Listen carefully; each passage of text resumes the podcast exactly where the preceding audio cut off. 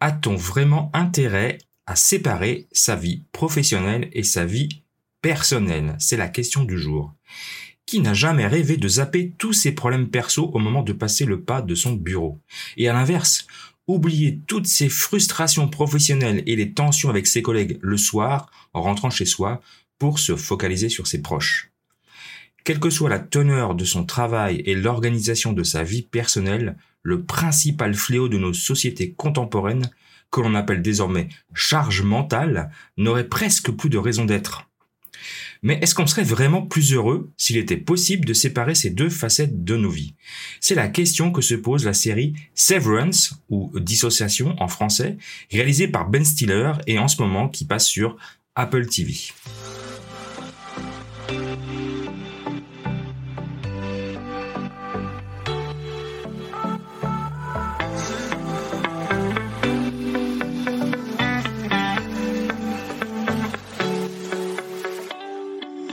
Bienvenue dans le podcast des leaders holistiques. Je suis Christophe, ingénieur, artiste holistique, créateur de l'Académie du leadership holistique. Ce podcast est pour toi si tu es attiré par l'épanouissement personnel, professionnel et spirituel. Si tu veux devenir un leader serviteur, bienveillant, humaniste, éthique et intuitif, si tu veux développer un leadership avec une approche globale, intégrale, holistique, basée sur ton corps, ton cœur et ton esprit, pour le bien de tes proches et de la communauté, alors tu es au bon endroit. Alors, on y va, c'est parti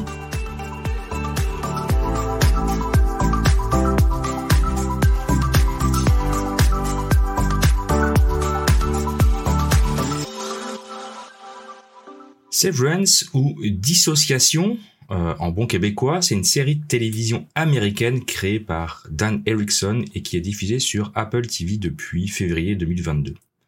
C'est un, show qui suit les employés de bureau qui ont reçu une opération volontaire visant à séparer leurs souvenirs professionnels des souvenirs personnels. Alors je vous explique un peu parce que ça va être le, sujet de fond de, de cet épisode. Chez euh, Lumon Industries, un programme est utilisé pour séparer les souvenirs non professionnels des souvenirs professionnels des employés.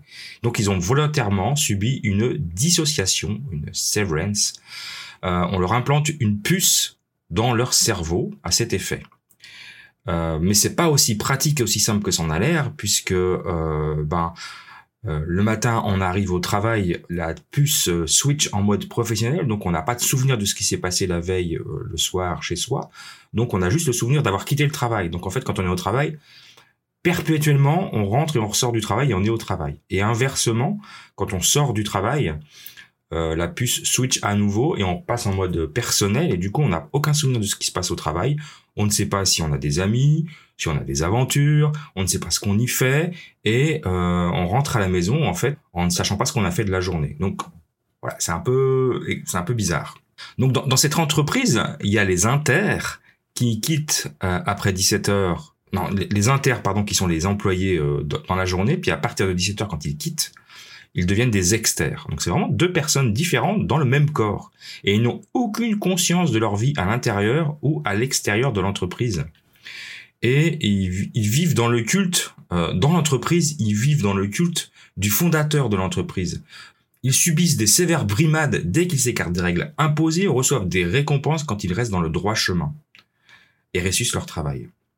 Et puis il y a un employé, euh, donc une employée qui est une des héroïnes, qui se rebelle et ne comprend pas que son, son travail, en fait, qui a aucun sens, hein, parce qu'ils sont juste toute leur journée dans un, dans un cubicle, dans un carré, au milieu de nulle part, au milieu de rien. Euh, ils sont quatre et puis ils, regardent des chiffres défiler puis ils doivent éliminer des chiffres. Ils font un travail qui n'a absolument aucun sens. Et puis euh, un autre héros est abordé à l'extérieur, donc quand il est en extérieur, par un ancien employé qui a quitté et euh, qui a subi une opération pour réconcilier ses souvenirs, mais ça marche pas très bien. Il est un peu, il a un peu perdu la tête. Donc tout ça fait une aventure très rocambolesque et euh, un peu folle, euh, très psychologique, très intéressante. Mais le sujet, voilà, le sujet est posé, c'est-à-dire euh, est-ce qu'on est des robots C'est-à-dire qu'on peut séparer ses sentiments professionnels des sentiments personnels. Est-ce que la question que pose la série, est-ce que le travail doit, doit être aliénant? Est-ce que le travail peut être intégré normalement dans notre vie ou est-ce qu'il fait partie de notre vie? Et puis, qu'en est-il des, des fameux bullshit jobs? Quel est le sens du travail? Donc, c'est toutes ces questions que pose la série que je trouve très intéressantes. Et vraiment la première question qui est la séparation vie privée vie personnelle. Là, c'est poussé à l'extrême, bien évidemment. Hein, on est dans la science-fiction, mais euh, je trouve c'est vraiment intéressant. Alors moi, ça me rappelle une période de ma vie dans les années, on était encore au début des années, dans les, dans les années 2000 à peu près, où on prenait encore cette, cette idée que quand on passait la barrière, parce que là c'était, je travaillais dans une grande entreprise, euh, on passait la barrière, on devait laisser un peu ses, ses problèmes personnels à la maison. Donc à l'époque, euh, je travaillais euh, à côté d'Aix-en-Provence. J'étais chef de service, euh, gros gros service de production dans le semi-conducteur. Donc grosse responsabilité. J'avais plus de 300 personnes sous ma responsabilité, un double service d'ailleurs, et je travaillais beaucoup. Et ma vie se résumait à travail, maison, travail, maison, travail, maison, sachant que ma maison était dans le même village que mon travail, donc j'avais pas de de vraiment de temps de séparation entre le, travail et la vie personnelle. Et euh, côté vie personnelle, j'étais marié, j'avais trois enfants et ma fille, euh, ma fille Louane, était née, donc elle venait de naître quelques mois avec une hanche luxée. Ce qui voulait dire que, alors ça c'est une une maladie, euh, enfin une malformation euh, génétique, d'origine génétique, hein, probablement qui vient du côté de ma famille d'ailleurs, parce que moi j'avais, j'ai mon arrière-grand-père que j'ai toujours que j'ai connu avec la hanche luxée, donc il boitait. Je sais que sa sœur, je l'ai pas connue, mais elle avait les deux hanches luxées. Euh, moi-même, j'ai une dysplasie de la hanche légère, et donc j'ai probablement transféré, transféré ce gène à ma fille, qui était aussi un grand bébé, dans le, un grand fœtus. Donc le, je pense que le, la combinaison des deux fait qu'elle est née avec cette hanche luxée. Ça a été détecté assez vite par le, par le pédiatre. Et du coup, euh, on alternait, euh, et on avait deux autres enfants, donc euh, qui étaient jeunes, hein, qui avaient un an et, et, trois ans, et donc bah, qui avaient besoin d'être encadrés, de garder, etc. Et donc, euh, ben, mon épouse donc passait ses journées à l'hôpital, à Marseille, à la Timone, pour, pour, s'occuper de ma fille qui était euh, traitée là-bas. Et puis les garçons, du coup, étaient euh, gardés par une, nounou. Donc c'était une vie. Et, puis moi, le week-end, j'allais à l'hôpital remplacer mon ma femme, qui elle rentrait s'occuper des garçons. Euh, donc vie de couple évidemment catastrophique pendant deux ans, euh, et puis vie, vie, sociale aussi catastrophique. Et on peut imaginer que ça a forcément eu des impacts sur euh, mon humeur, ma capacité à gérer le stress au travail, etc. Et en particulier là, de, de 1 à 2 ans, quand ma fille avait de 1 à 2 ans, ça commençait vraiment à être lourd pour moi. Bah, j'ai euh, j'ai pas bien géré évidemment, hein, puisque j'ai pas pu laisser mes problèmes à la barrière, comme on, comme on, on nous disait de faire, parce que c'est juste pas possible. Et donc j'étais imbuvable au travail. Et j'étais pas, pas, très sympa à la maison non plus, hein, mais bon, avec ma femme, de toute façon, on, ne faisait que se croiser. Donc au travail, j'étais pas facile et euh, beaucoup de conflits avec des collègues de travail. Et ça a été la première fois de toute ma carrière professionnelle euh, où j'ai eu une mauvaise, évaluation annuelle, où on m'a reproché euh, justement ces, problématiques. Donc évidemment, j'ai expliqué, euh, on savait ce qui se passait, mais ça ne changeait pas le fait que euh, je ne devais pas, enfin, je devais gérer mieux mes problématiques personnelles et ne pas les ramener au travail. Donc, on m'a proposé de faire un coaching, de me faire un accompagnement. Ce qui a été extrêmement intéressant pour moi, c'était une première un accompagnement de, six mois, je pense, hein, où, vraiment j'ai pu travailler sur moi et, et, pu progresser. Euh, mais bon, je suis pas devenu un robot de toute façon. Finalement, ma fille a été guérie au, bout de la deuxième année et le, le, coach, le coaching m'a amené à, à, partir du travail où j'étais là, euh, parce qu'on m'a proposé un poste en Suisse. Donc, bref, pour, la, pour, pour, pour résumer, période de ma vie très difficile euh, qui a eu des répercussions sur euh, mon ma performance professionnelle euh, parce que parce que j'étais pas capable de dissocier mes sentiments euh, personnels de mes sentiments professionnels. Et puis c'est normal. Euh, donc on pouvait pas attendre de moi que je sois un robot parce que j'avais ces sentiments. Évidemment j'ai pas très bien vécu euh, la mauvaise évaluation parce que je trouvais que c'était pas très juste. Euh, ça c'est un autre sujet. Donc là, on, on était plus sur le sentiment d'injustice.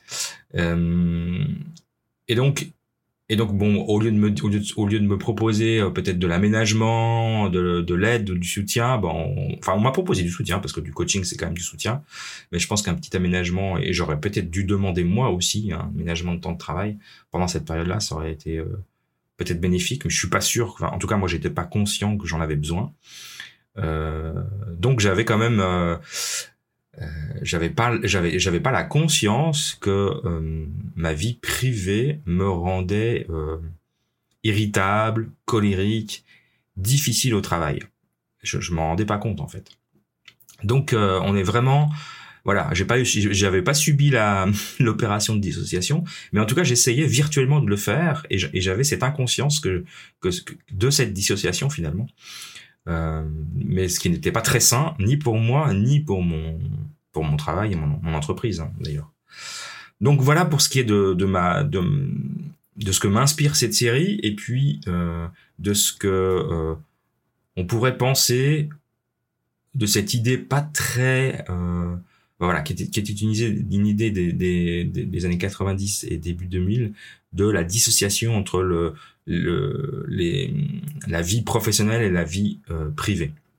Alors maintenant, j'aimerais vous donner les quatre, mes quatre conseils pour une meilleure séparation entre la vie privée et le travail, parce qu'il faut quand même que les deux, même s'ils ont euh, des interactions très fortes, et que même parfois, euh, en particulier pour des entrepreneurs, la vie privée et le travail c'est un peu lié. Il y a quand même des moments où il faut séparer les deux, sinon on devient un peu fou et on risque de basculer dans le burn-out. Donc le premier conseil, ce serait, de fermer mentalement la porte derrière nous. Enfin, comme dans la série que je, vraiment je vous engage à regarder, où euh, les employés prennent l'ascenseur et dès que la porte de l'ascenseur se ferme et que ça monte, la puce switch d'un état euh, pro à un état perso. Donc l'idée c'est de fermer la porte du bâtiment ou de l'endroit où on travaille. C'est une chose de le faire euh, dans la vraie vie, mais c'est aussi une chose de le faire mentalement. Le temps de travail et le temps que tu prends ne dépend pas uniquement du lieu, mais il y a aussi la question mentale. C'est pour ça que tout à l'heure je, disais, je, vivais et je travaillais dans le même endroit, donc j'avais pas le temps mental de séparer les deux. Ce qui est le cas maintenant, hein, parce que là j'ai une heure de trajet, et dans cette heure de trajet, je passe vraiment d'un mode à l'autre. Et ça, je trouve que c'est assez bénéfique, en tout cas pour moi, ça l'est. Donc euh, l'idée c'est d'adopter. Alors l'idée c'est pas de déménager pour rajouter du, du temps de déplacement, mais c'est d'être capable mentalement de fermer la porte du travail. Donc adopter une attitude différente en fonction de l'endroit où tu te trouves. Être productif au bureau et détendu à la maison. Donc l'idée c'est de se sentir apaisé quand tu es chez toi, de manière à relâcher la pression accumulée tout au long de la journée. Donc définir une zone de transition, ce fameux passage ascenseur, ou, euh, ou pour moi c'est la voiture. Hein. Ça peut commencer pendant le trajet, donc euh, si tu prends le train, si tu prends le métro, si tu prends ta voiture, donc tu peux, si tu prends le train, tu peux lire un livre, écouter une musique, de la musique. Dans la voiture, on peut aussi écouter des podcasts. Par exemple, on peut aussi écouter des livres audio. c'est ce que je fais. Donc, j'écoute des podcasts, des livres audio lorsque je rentre du travail si t'es pas capable, alors avec le télétravail, la, transition euh, travail-maison est plus difficile à faire, ou si tu es entrepreneur et que tu travailles, tu vis sur ton lieu de travail, eh ben il faut le faire plus tard, peut-être quand on va dormir ou des choses comme ça, où vraiment on essaye de fermer le travail mentalement. Parce que là, vraiment, c'est de, réussir à dormir, donc de fermer avant le sommeil le travail. Sinon, on va passer une nuit, euh, on va revivre sa journée. Le deuxième conseil que je te donnerais, bah, c'est la planification, de planifier tes, journées, de pas les surcharger et euh, de faire en sorte qu'il y ait un peu de flexibilité en, cas d'imprévu, parce que le travail prend trop facilement le dessus sur le reste de ta vie. Donc il faut maîtriser les tâches une par une et non essayer de faire tout en même temps. Donc euh, l'idée aussi, euh, il y a quelques temps qu'on on pouvait faire du multitâche est une dannerie. on fait en fait des tâches en, série. Hein, les unes après les autres. Donc l'idée c'est de bien les planifier les unes après les autres et de se laisser suffisamment de temps pour faire une tâche. Et puis euh, planifier les choses personnelles, donc et bien les séparer, mais il faut les planifier les deux. Si vous avez des activités, euh, faites du sport, euh, du bricolage, j'en sais rien, vous allez vous prenez des cours de chant, vous apprenez la musique, euh, bah voilà, c'est vraiment planifier ces plages d'occupation professionnelle et d'occupation personnel. Et puis ça permet d'être, en voyant l'agenda, ça permet d'être un peu moins stressé quand on voit que on a réussi à se mettre des plages tous les jours si c'est possible pour des occupations personnelles. Et puis du, coup, quand on a fait ça, une fois que le travail est terminé, on peut mieux se concentrer sur sa, vie privée. Le troisième conseil, alors après c'est que des conseils basiques, hein, mais euh, le troisième conseil que je donnerais, c'est prendre des rendez-vous. Euh, on se met d'accord avec ses chefs, avec son chef, avec ses collègues, pour se fixer une heure à partir de laquelle on peut pas être contacté, sauf vraiment en cas d'extrême urgence. Donc euh, on lit pas ses mails le soir avant d'aller se coucher. Euh, je parle même pas des, euh, vacances. Hein. On, fait la même chose. Donc oui, pour les emails et pour le téléphone et pour les, WhatsApp, les SMS et autres. On, se met d'accord avec tout le monde à partir d'un certain heure. Je ne lis pas les messages et je ne répondrai pas. Quand je quitte le travail, je je dissocie ma communication. Et, euh, et, si on est en vacances ou absent pendant une certaine période, ben on, programme évidemment le fameux out of office de, sa messagerie pour ne pas être contacté. Et on ne regarde pas ses messages. Voilà. La, vie, la vie professionnelle peut continuer sans que tu sois là. Et tu fais de même à la maison. Si tu juges, si tu juges important quand tu télétravailles, par exemple, de ne pas être dérangé et que ta conjointe est présente ou ton conjoint est présent, c'est clair, il y a des heures où t'es pas, où t'es occupé à travailler, donc on peut pas venir te perturber pour d'autres choses. Donc fixer des heures de début et de fin, et puis on s'y tient. Et puis en, enfin, euh, le quatrième euh, conseil que je pourrais donner, euh, c'est de séparer l'espace professionnel et l'espace privé. Si on travaille de chez soi ou quand on travaille de chez soi, parce que maintenant beaucoup de gens travaillent de chez soi, c'est difficile de défaire les zones de travail, et des zones personnelles. donc parfois, moi, moi j'ai un bureau, voilà, j'ai un bureau, c'est aussi simple que ça. J'ai un bureau où j'enregistre euh, mes podcasts ici. Alors moi, je mélange deux activités, hein, parce qu'il y a le podcast et puis il y a mon activité euh, professionnelle euh, où quand je fais du télétravail, j'utilise le même bureau. mais c'est reste, c'est considéré pour moi comme du travail tout ça, même si j'ai deux, deux jobs différents.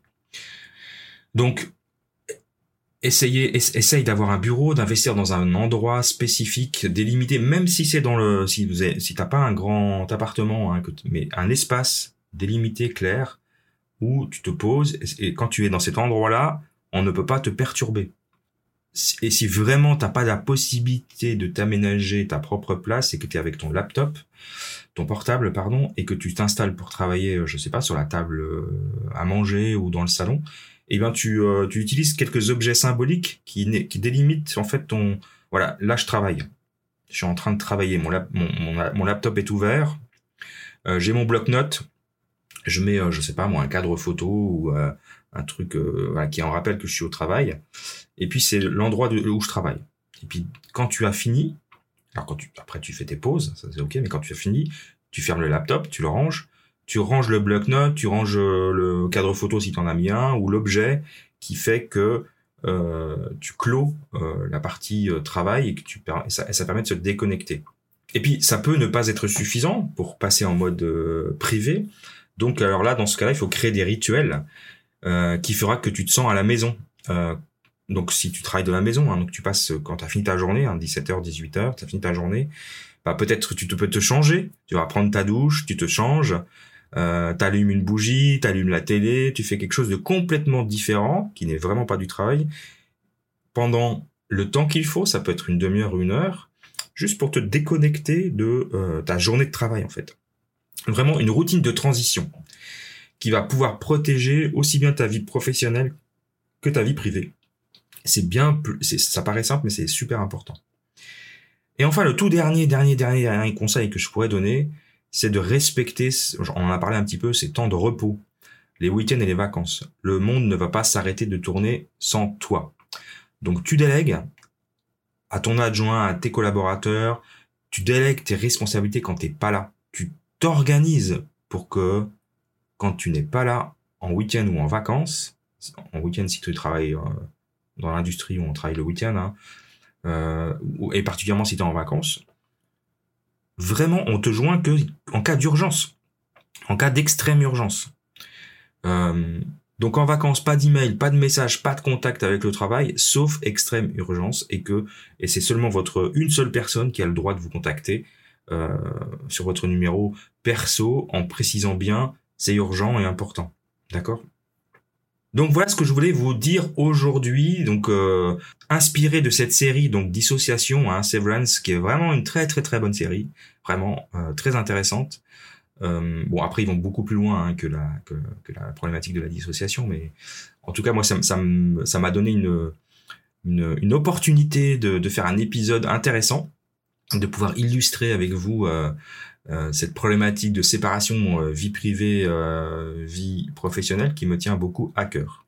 Donc je vous remercie beaucoup pour avoir passé ces quelques minutes avec moi. J'espère que cet épisode vous aura plu et je vous retrouve dans un autre épisode. À très bientôt. Si tu as aimé cet épisode, si tu penses qu'il peut apporter des informations concrètes et utiles à tes proches, à tes collègues, à tes collaborateurs, alors je t'incite à partager cet épisode autour de toi. Et deuxième demande de ma part, je t'incite aussi à rejoindre mon groupe Facebook Leadership Holistique si jamais ce n'est pas encore le cas, si ça n'a pas encore été fait. Je mets le lien en description de cet épisode. Encore une fois, je te remercie d'avoir passé ces quelques minutes avec moi et je te retrouve très bientôt. Belle journée